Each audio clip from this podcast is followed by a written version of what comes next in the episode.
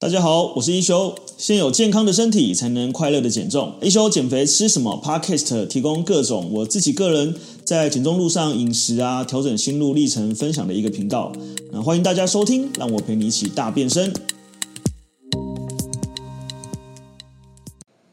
好哦，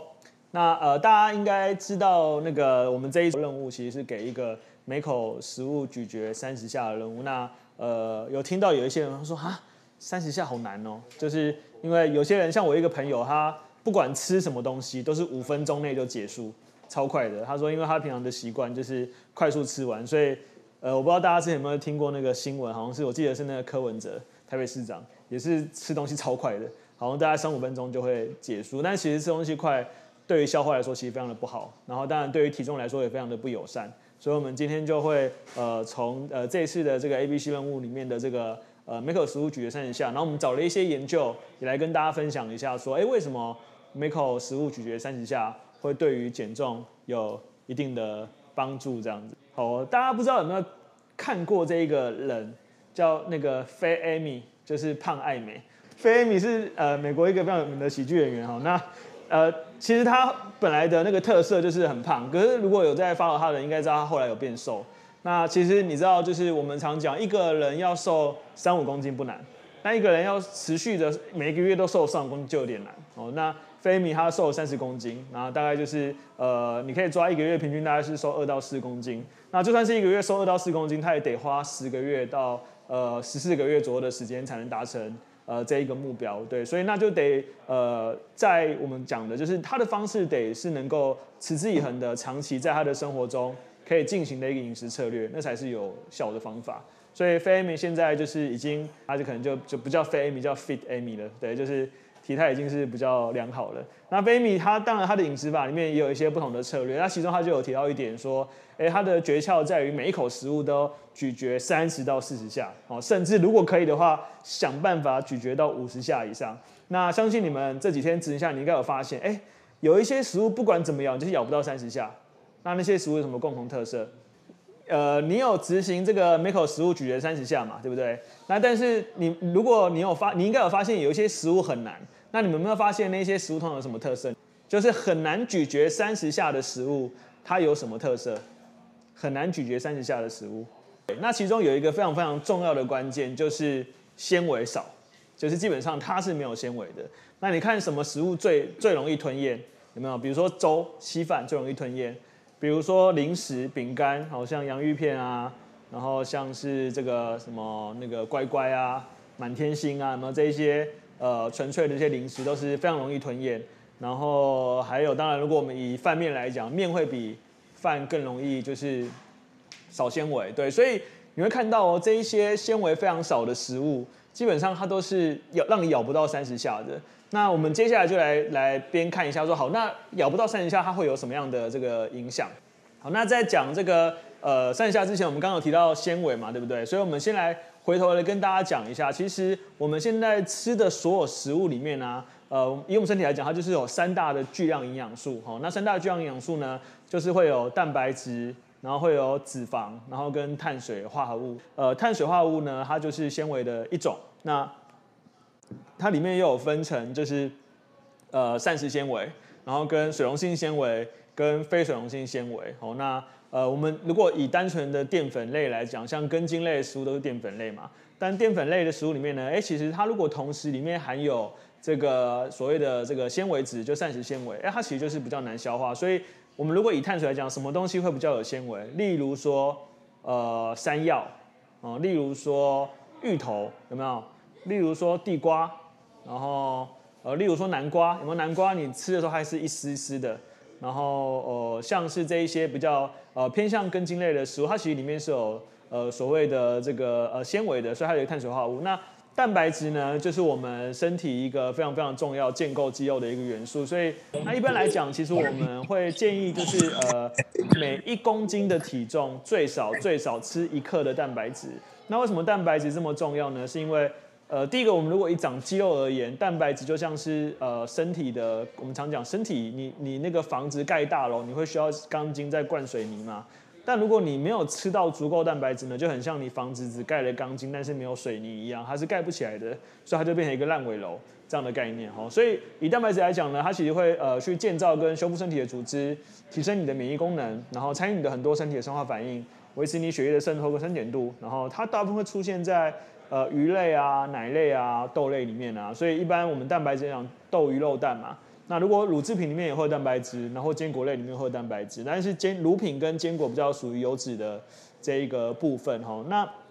为什么我们要提这个呢？是因为它待会跟我们呃食物的消化速度有关系哦。那基本上蛋白质呢也是比较需要咀嚼的哦，所以你现在想你想象到的这一些。啊、以豆腐来讲啦，就是嫩豆腐的含水量最高，吼，所以它蛋白质的含量就最低。好，那如果像是呃鸡肉啊，鸡鸡肉里面蛋白呃脂肪含量最少就鸡胸肉嘛，所以鸡胸肉一定会比鸡翅膀呃还需要花时间咀嚼，它会比鸡腿还需要花时间咀嚼。那呃豆鱼肉蛋类的话，我们就会看呃比如说像是呃鱼类啊，吼，那鱼类它也有分鱼类算是短纤维。那短纤维呢，又会比这个呃长纤维来的呃更软嫩一点哈，所以基本上，但是因为蛋白质对我们身体来讲，它消化是需要一定时间的，它进到肠胃里面，然后分解成呃被消化之后分解成氨基酸，它其实是需要大概六到呃八个小时左右。那当然看你吃的食量不等啦，所以其实正常来说，我们饿肚子的状态啊，应该是要。最短最短也不要在四个小时以内啊，就是你吃完中午那一餐，你下午应该四点到六点饿才是正常的。如果你中午吃完两点就饿了哈，要么就是你吃太少，要么就是你营养素非常非常不足。不然正常来说，如果你蛋白质有摄取足够。碳水化合物有摄取足够，好的脂肪摄取足够，纤维质有摄取足够，其实你的消化速度是没有这么快的哦。那第二个当然就是我们讲脂肪，那之后我们会有一集专门跟大家讲脂肪的，但这边先稍微提一下，就是脂肪是我们呃身体储存热量的一个地方，然后再来是它我们它是我们细细胞传导很重要的一个物质，然后当然脂肪它也是含有比较足够的热量，所以一般呃在乳制品里面会有最多呃或者是坚果类里面会有最多的脂肪。那或者是动物的身上，那只是说，因为脂肪又有分 omega 三、omega 六跟 omega 九。那 omega 三跟 omega 九呢是抗发炎，omega 六呢是促发炎。好，所以接下来我们会一起专门跟大家讲这个。但总而言之呢，就是呃摄取一定量的脂肪，对于你的。不管是呃细胞的这个传导、荷尔蒙的稳定、呃饱足感，然后帮助维他命的吸收、保护你的器官跟提供热量，都是一个很好的一个来源。所以这也知道说，我们吃饮食，我们不会只有单一食，我不会叫你只吃鸡胸肉，什么都不吃；我也不会叫你只喝咖椰防弹咖啡，什么都不吃；我也不会叫你就是呃只能吃碳水化合物，然后其他什么都不吃。比如说地瓜再好，我也不会叫你三餐都吃地瓜这一类的这样子。对，然后所以其实你应该是要每一餐。呃，你先先确认，确保你每一种食物元素都有，自然而然它就好咀嚼，它就比较不会这么呃少纤维、少营养素，然后少热量，对，然后包含快速吸收。那像碳水化合物呢，就是呃，其实这个又回到这个人类的这个演化学来讲，其实人类在这个呃四十万年前开始学会生火，然后学会生火之后呢，就开始会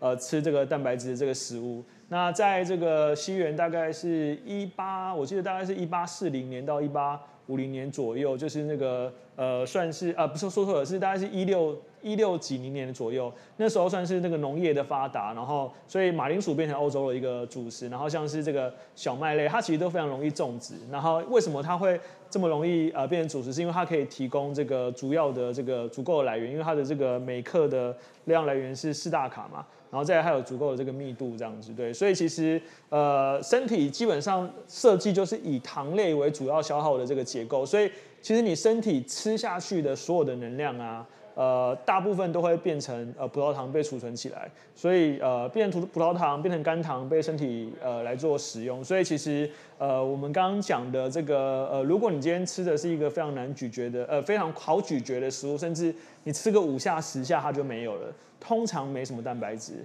呃可能不一定有脂肪，要看它是好还是不好的，基本上没什么纤维，然后它有可能只是一些空热量的这个食物，就是以糖类。为主这样子对，所以呃，我们刚刚讲嘛，碳水化合物里面它也有分呃，像是这个里面有这个膳食纤维、雄性纤维跟非雄性纤维，所以它其实就会在五谷的根茎类或者在蔬菜水果里面。所以我们知道这样子的逻辑之后呢，我们就知道说哦，如果你的呃食物呢，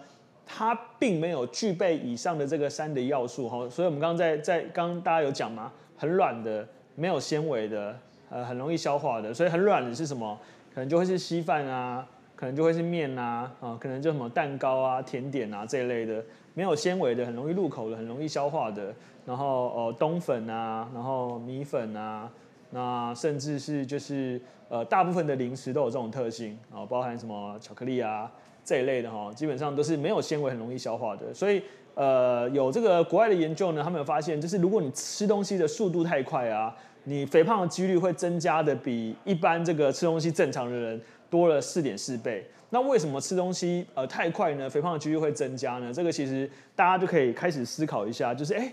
对，你以前是不是吃东西都很快？又或者是说，哎，你身边有没有那些吃东西很快的人，其实体态比较可能没那么好？又或者是说，可能他的肠胃可能没那么健康？哦，所以他其实很大一个原因是因为其实呃，我们我们上很多同学都有这个一样的这个说法，他就说，哎，他发现当他开始吃的比较呃这些好的食物，他发现他乱吃零食或者想吃零食的比例下降了，或是想吃这些垃圾食物的欲望降低了。所以为什么其实不是你的意志力在控制？因为你的意志力是控制不了的，你的意志力没有办法去控制你要不要吃这个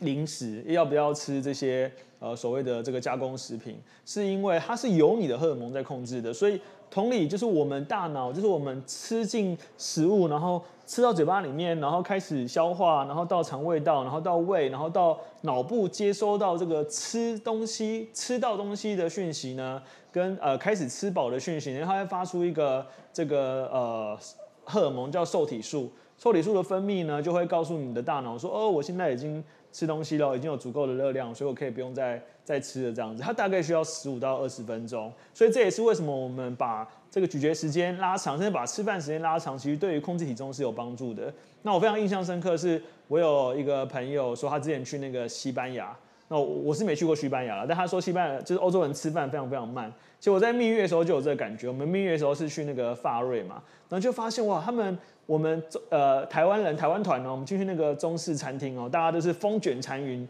一进去然后菜上来就哇一直吃一直吃，然后大概十五分钟半小时，哎吃完就走了。我们从进去的那一刻哦，就是我们坐下来旁边就有一桌欧洲人，就是外国人，然后坐在那边聊天。然后从我们进去那一刻开始的，然后到我们吃，然后全部吃完，全部要成团走人哦，他们才上第一道菜哦。所以其实他们是很习惯这种慢频率。然后第二个是，确实他当他把这个吃饭时间拉长的时候，他这个。呃，无人吞枣的这个比例跟它这个呃血糖的这个稳定就会呃是相对来讲说是更好的，所以其实呃吃东西的速度啊跟食量是成正比的。所以你有没有发现，就是当你今天肚子非常非常饿的时候啊，你都会觉得你去吃到饱，你可以吃下一头牛的感觉有没有？你通常都会有那种，我每次都说哦，我现在肚子饿的可以吃下一头牛，你就会想象说我去吃到饱，我要吃很多很多很多东西这样子对。所以其实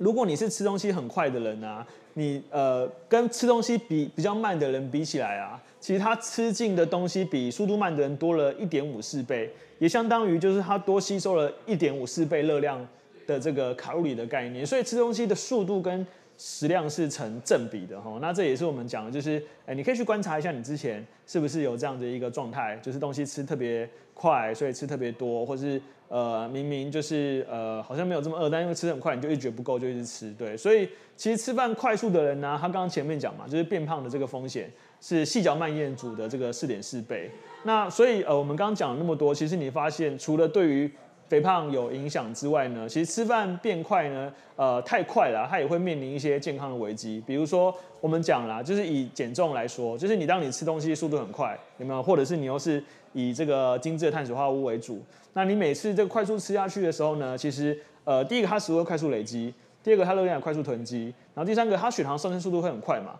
那血糖上升速度只要快呢，你的胰岛素就会出来分泌哦，胰岛素就要阻止这个血糖无限上升，它就会出来分泌。那出来分泌之后呢，你的身体呢就开始走脂肪合成的路线。然后第二个呢是，如果你的呃胰岛素一直分泌，一直分泌，最后它就会坏掉，就变胰岛素阻抗。所以胰岛素阻抗它有点像是那个。呃，引擎被烧坏的感觉，好像一个汽车或者一个摩托车，你一直吹它，狂追它，空转它，有没有？久了，它那个引擎就会被烧坏。对，所以就像吸尘器，你一直狂吸它，吸那个就是不让它停，它就会坏掉哈。所以基本上这些机器它们都会有一个，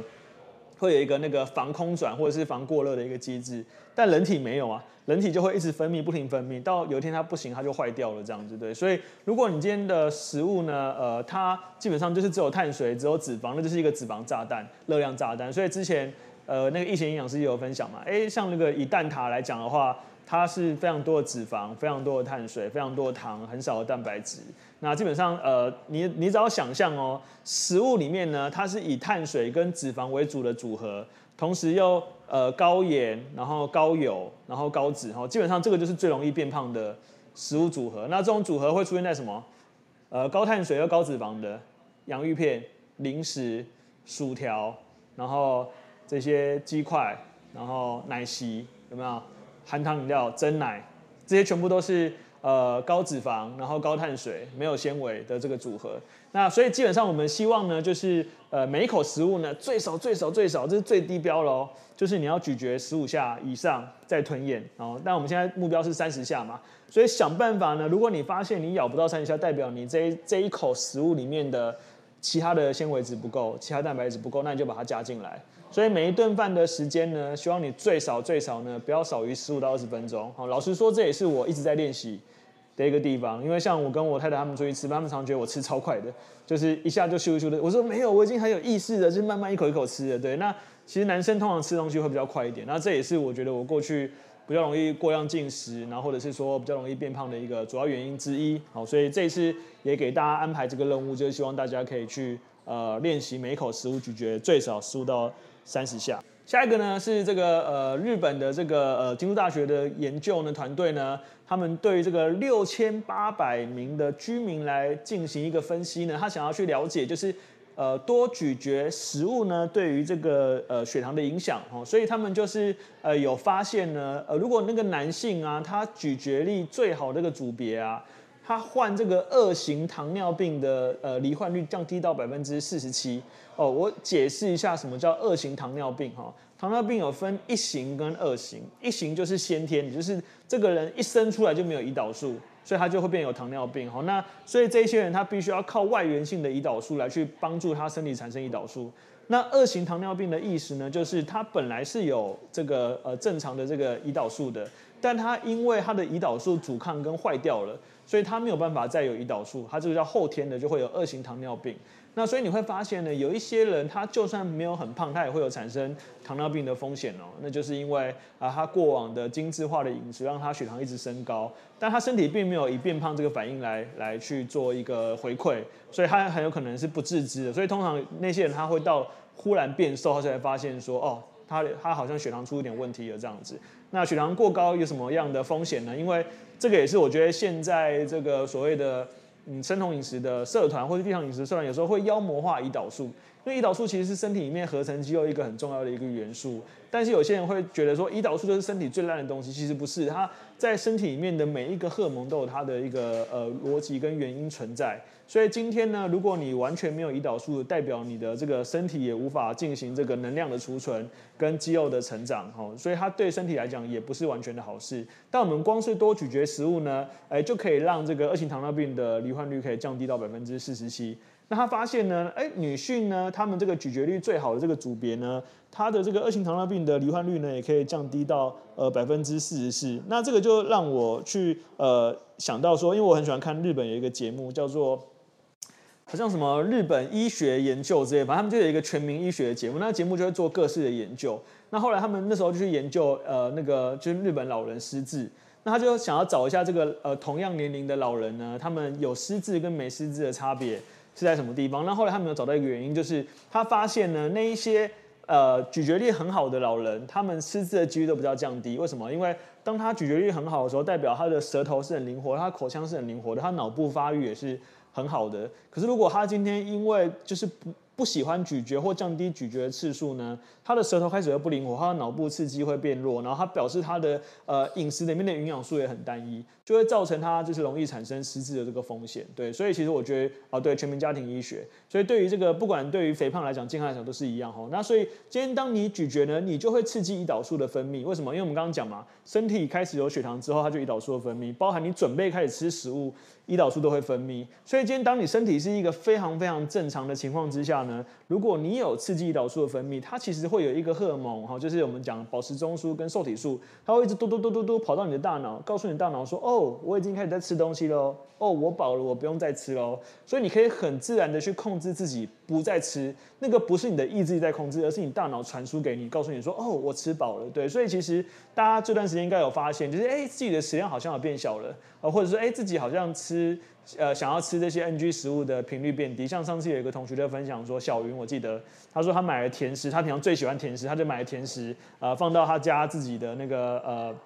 这个他的零食柜，他过往是回去一定要打开来马上吃，但他现在发现就是，哎，他可以看着零食，但不想吃它。哦，就其实那个就是呃，我们讲就身体很自然的告诉你说，你不需要那一些食物，对，然后再来就是当你的咀嚼时间增长呢，就是它有助于这个分泌唾液。唾液呢会分泌这个淀粉酶，然后它就会帮助你把这个饭呢转化成葡萄糖，跟帮助你消化。对，所以其实它对于呃肠胃健康也非常好。那我们之前有稍微跟大家讲过嘛，呃，你的肠道健康，你的身体就会健康；你的肠道健康，你的肥胖几率就降低哈。所以其实呃，光是咀嚼这件事情，它就对身体有这么大跟这么好的影响。好，所以我们刚刚讲呢，就是我们来分享，就是这个呃如何去呃做这个咀嚼次数。的这个练习哈，好，第一个就是我们刚刚讲嘛，它可以降低糖尿病的几率，它可以呃降低你肥胖的这个几率，然后呃咀嚼食物速度快的人呢，比这个慢的人呢，他肥胖的几率增加四点四倍。所以我们要怎么去呃来去增加我们的咀嚼次数呢？好，第一第一个招数呢，就是呃每一口就是多咀嚼。所以他们这个日本这个研究呢，他就做做了一个这个呃妙招哈，这个妙招就是例如啦。一碗饭你分成十等份好了哦。举例来讲，如果你呃把十等份呢分成五次吃完，就是一次吃两等份，然后你每一次咀嚼三十下，跟你把它分成十等份，然后分成这十小口，然后一样每小口咀嚼三十下，他发现呢这样子就会去增加你每一餐的这个总咀嚼的这个次数哈。所以其实呃你就是一样的逻辑哈，你可以把你现在的这一个食物呢，就是分更多的小口。更多的小口呢，基本上就算你因为小口，你的咀嚼次数可能少一点，但总总咀嚼次数是会增加的。那它就很自然的可以去延长你这一餐呃吃饭的一个时间，跟你这个总咀嚼的这个次数这样子。好，这是第一个。好，下一个呢，就是我们刚刚讲的，就是选择有嚼劲的食物。那什么是有嚼劲的食物呢？是口香糖吗？还是雪梨相思吗？哈，都不是哈，是呃有足够量的这个纤维质的食物，然后或者是它有膳食纤维，或者是它有蛋白质，呃，那最好就是都有嘛。所以我们其实基本上就可以这个呃比较需要好好咀嚼的蔬菜，它其实就可以增加你咀嚼的次数。所以像那个以前的那个阿嬷有没有，或长辈他都会挑那个四季豆的那个丝啊，然后剥那个芹菜那个丝，或是地瓜叶那个丝啊。会在那边剥这样子，但我自从知道纤维的好处之后呢，我就发现其实那些丝也不错哦。比如说芹菜呢比较粗也没关系，或者是如果这个地瓜比较老呢，这个纤维比较多也没关系。像那个上次我老婆煮那个丝瓜，说放比较久，她觉得吃起来像菜龟煲，就是里面那个丝瓜那个纤维变得。很粗这样子，对，所以其实就是我后来呢，这是我自己的啊，就是我吃到比较粗的食物呢，其实我还是会把它吞下去，就是我会咬比较久，久一点，就是慢慢咬，慢慢咬，慢慢咬，然后咬到可以把它吞下去，然后撇除太粗的例外啦，就是正常来讲，其实有一点纤维是好的，所以像我自己是很喜欢吃龙须菜。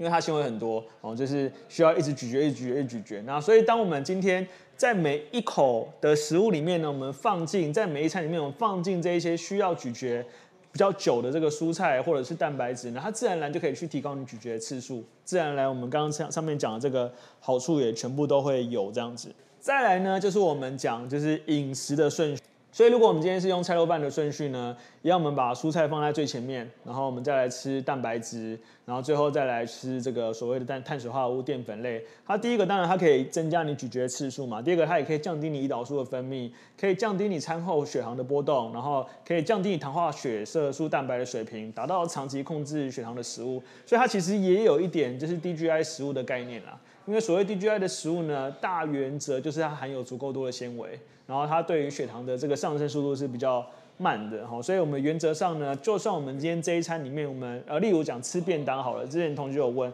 啊，吃便当我是要先吃把菜全部吃完，把肉全部吃完，最后再吃饭嘛。当然，我觉得一开始可以不用做到这样，但但我我一定现在不管我吃什么东西，我下意识第一口我一定先吃纤维，甚至先吃蛋白质，然后先吃个几口，然后也慢慢的咬，慢慢咀嚼一下，让身体呃吸收一下、消化一下，大脑反应一下，然后我再来吃呃比较偏向碳水类、淀粉类的这个主食或纤维比较少的这个主食。对，我觉得这样的顺序是对于血糖控制、对于体重控制、对于血糖的波动都是一个很好的。一个方，当然还有预防我们得第二型糖尿病的几率这样子。每一次都有意识的呢，再增加五下哈，一口三十下嘛，我们就讲嘛，就是我们希望你今天一口可以吃十五到二十下，对不对？所以今天不管你今天吃到哪一口了，你觉得差不多了，就再咬五下，好不好？就是这样的概念。如果你今天这样咬咬咬，哎，你觉得好像差不多了，不行，再多咬五下，OK，你就用这样的想法呢，它就可以增加咀嚼的次数。所以就算今天这个食物可能只能咬二十下。想办法再咬五下，应该可以做到。OK，那这样子你就可以慢慢慢慢去练习到增加它的次数。对，所以其实呃确实是呃我们已经从不管从数据上，从这个呃各种的研究上面，然后从实际上的这个体感上面，我们都可以很明确的知道，呃透过这个咀嚼次数的增加，它对于体重啊、体脂啊，然后血糖啊。呃，胰岛素啊，都有非常非常多的好处，所以你就先从这边开始练习吧。就算三十下很难，我们就是最后再多咬五下，这样听起来就容易的多了吧？应该就可以做到吧？好不好？就是多咬五下，好不好？就是我觉得这个就是一个行为，对，我们就去去练习这样的一个事情。好，最后呢，就是也非常重要，就是保留吃饭的时间哈。我觉得这个也是呃，现在忙碌人，其实我们现在呃自己在做减重班啊，其实有时候会有一些。呃，尤其是妈妈的同学会传讯息来说，她因为在家顾小孩，又忙工作，然后又要煮三餐，又要洗衣打扫，连吃饭时间都没有办法好好吃饭，更不要讲做任务。那老实说，一方面我非常的能够感同身受一个呃全职妈妈的辛苦，一方面又蛮心疼的。然后觉得说，其实呃，身为妈妈这个角色真的非常不容易。当然，我觉得父母都很不容易，但身为妈妈角色，我觉得也是非常不容易。尤其产后又常常会面临着产后肥胖的问题，所以其实连照顾自己这件事情，有时候都会变成一种奢侈。可是就算如此，我还是会跟他们说，我希望你还是可以多留一点时间给自己。对，我觉得这个真的是很不容易。是呃，今天就算留个半小时的时间给自己吃饭，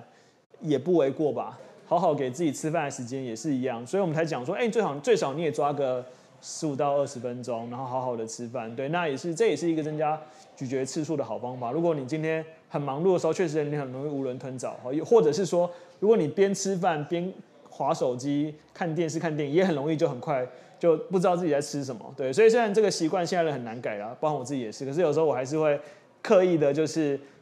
稍微就是。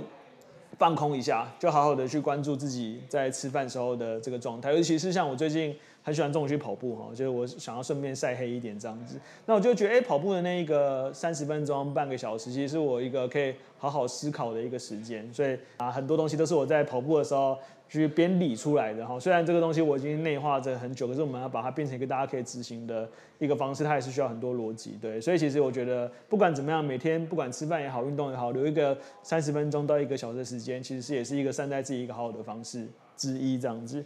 对，所以我们刚刚讲的，就是其实。呃，刚才有讲到日本那个研究嘛，就是他发现，就是咀嚼次数比较多的老人呢，其实他的这个呃脑部比较发发达，这是真的哈。因为当你咀嚼肌在活动的时候呢，它可以去刺激你脑神经细胞之间的突触增加。啊，它掌管你的智力啊、记忆啊、学习啊、思考啊，还有判断等认知功能的海马回更是关键。所以，呃，真的是对于这个牙口不好的老人家，其实他们退化的会比较快一点哦，这个是确实。所以你会发现，如果那个老人家他的牙齿掉了啊，然后或牙口不好，不能咬东西，吃流质食物啊，其实那个退化速度是很快的。所以其实呃，真的是从年轻的时候就练习咀嚼这件事情。那像。你知道，就是现在医美非常发达嘛，都会有时候会打那个咀嚼肌啊。对，但我现在反而觉得有咀嚼肌是很好的，就是很喜欢多咬哦，就是多咬，然后多增加这个咬合的这个次数。然后再来就是我们讲，就是呃唾液就是你的不老仙丹，是因为呃在你多咀嚼的时候，你会产生那个唾液。那唾液中呢，它就含有这个表皮的生长因子，就是 EGF。那它跟皮肤啊、血管啊、黏膜啊、脏器啊、全身的细胞都有关联哈。所以其实人体的设计真的很精妙了。就是当你就是呃真的是好好对待他的时候，其实真正你知道，就我们讲生病来讲好了，真正医好你的不是药，真正医好你的是你自己的身体。为什么？因为生病给你的药呢，基本上都是抑制症状，好，就是让症状不要出来，好，或者是就是压制症状的反应。但是身体最后会不会好呢？取决于你身体的免疫系统跟修复能力。所以包含就现在这个非常流行的这个 COVID-19，其实也是一样，就是哎，它其实就是呃关乎于你自己的免疫系统。那你自己免疫系统它就会是各个环节哈，我们讲不管你的荷尔蒙、你身体的氧化的反应、你身体里面的呃各种的元素，它是不是能够良好的运作？包含你光是吃东西这件事情，它就能够帮助。所以他讲说，哎，其实这个呃唾液啊可以。快速修复因为老化而受损的细胞组织，所以你发现就是你今天在咀嚼的时候，你是很自然而然会产生很多唾液的，不然你这样子光要产生你还很难产生，对，你什么东西都不咬，你其实很难产生唾液的。所以你吃口香糖其实是很容易产生唾液的一个方式之一，但你可以借由吃食物这件事情来产生唾液，对，所以其实多咀嚼对身体的这个好处是这样子。那我们再来看一下它多咀嚼对这个大脑的这个八大好处。哦，那几个好处，第一个我们讲预防肥胖，我刚刚前面讲非常多了，不管是自己保持中枢，不管是让血糖波动比较稳定，不管是让胰岛素不要过量分泌，不管是控制你的食量，哦，然后包含就是你的唾液的这个消化，它其实都会去让你的肥胖可以做一个有效的预防。对，所以多咀嚼，第一个以我们现在来讲，最重要就是可以预防肥胖。然后第二个呢，它可以让你的表达能力更发达。哈，那所以就是我们刚刚它其实对应到那个，如果你今天是一个舌头非常不灵活，咀嚼食物很少，然后呃，甚至是你的这个颞颌关节退化。的这个状态呢，其实你的这个不管发音能力啊，或者你的沟通的能力都会降低。然后当然就是让味觉更发达。以前吃起来很没有觉得怎么样的食物，现在变得很甜；或者以前吃起来觉得还好食物，现在变得很咸，有没有？所以其实呃，咀嚼食物它是可以刺激你的味蕾去更发达的，所以当然它会让你的脑部更发达。所以我们刚刚讲了，其实呃，对于这个预防失智来说呢，光是多咀嚼就是一个非常重要的一个好处。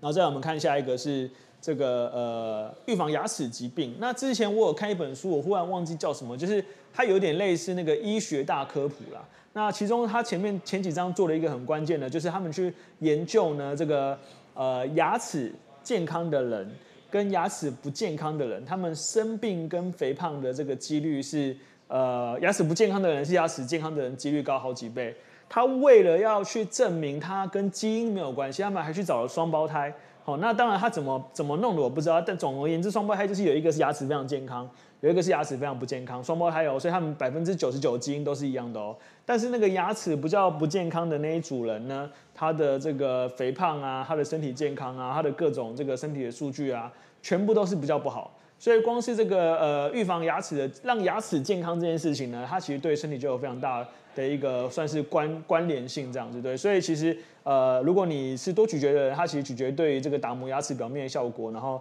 呃能够去呃修复这个牙齿受损的珐琅质。所以其实那个就很像是我们呃我不知道你们女生的鞋会不会，男生的鞋如果你不穿哈，久了它很容易就坏掉。可是如果你一直穿一直穿呢，其实它是不容易坏的。你如果不穿，它久就很容易退化。所以其实我觉得这个脆化了。所以其实我觉得我们讲咀嚼也是一样，你没有习惯咀嚼，其实你很多地方都会是一直在退化的。对，那包含你可以刺激肠胃蠕动哈，因为你今天将食物好好吃。我今天都因为我们上次有讲到一堂课是讲食物的消化嘛，那我现在都会想呢，如果我不在嘴巴里面好好的把它咀嚼的细细小小的，我要让我的食物进到胃里面呢，再让胃酸呃胃酸。分泌它去消化它，其实对我身体来讲是更辛苦的，所以我现在反而会希望尽量在牙，因为牙齿最硬嘛，牙齿是那个咬合力是非常强的，我们让牙齿的这个啊，包含人类牙齿是会有大会有臼齿嘛，臼齿它就是有这个膜的这个作用，像如果你是动物的话。什么老虎啊、狮子啊，它们基本上都是只有犬齿，就是用来撕咬的。那我们人呢是有臼齿的，所以臼齿它就是可以擅长可以打磨的。所以你可以在嘴巴里面呢就把这个食物打磨得非常细。那自然而然呢，你这个肠胃的呃负担就会小很多，所以你的消化吸收的功能也会变好。然后呃，再来这个是医学研究预防癌症的效果啦。那个大家就稍微听一下，我们前面的事情都做到，我相信预防癌症自然而然会有。效果这样子对，那呃，如果你的下颚肌肉跟牙齿够发达呢，全身更好处理，所以呃，咀嚼可以提高你的耐久力，也可以提高你的爆发力。所以我不知道大家有没有这个呃感受哈，如果你今天要准备出一个力气的时候呢，其实你的牙齿是咬合的哦，有没有？你今天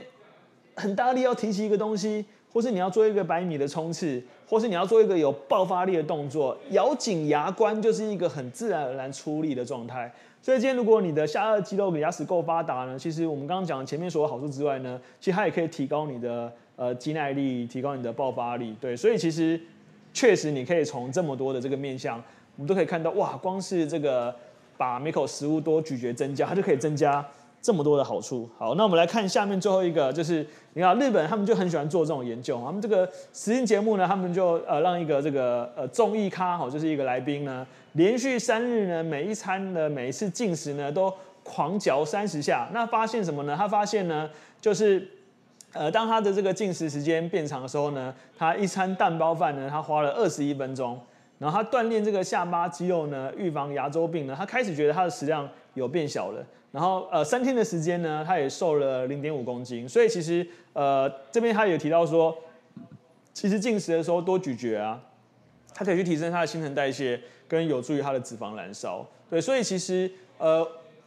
今这件事情它其实非常简单，有没有？我就只是多咬个五下，多咬个十下，但你会发现说，哎、其实我们光是咀嚼这件事情，我们就会呃，对于这么多面向都有反应，都有这么大的好处。所以我们可以再来理一下哈，就是第一个呢，我们知道就是呃，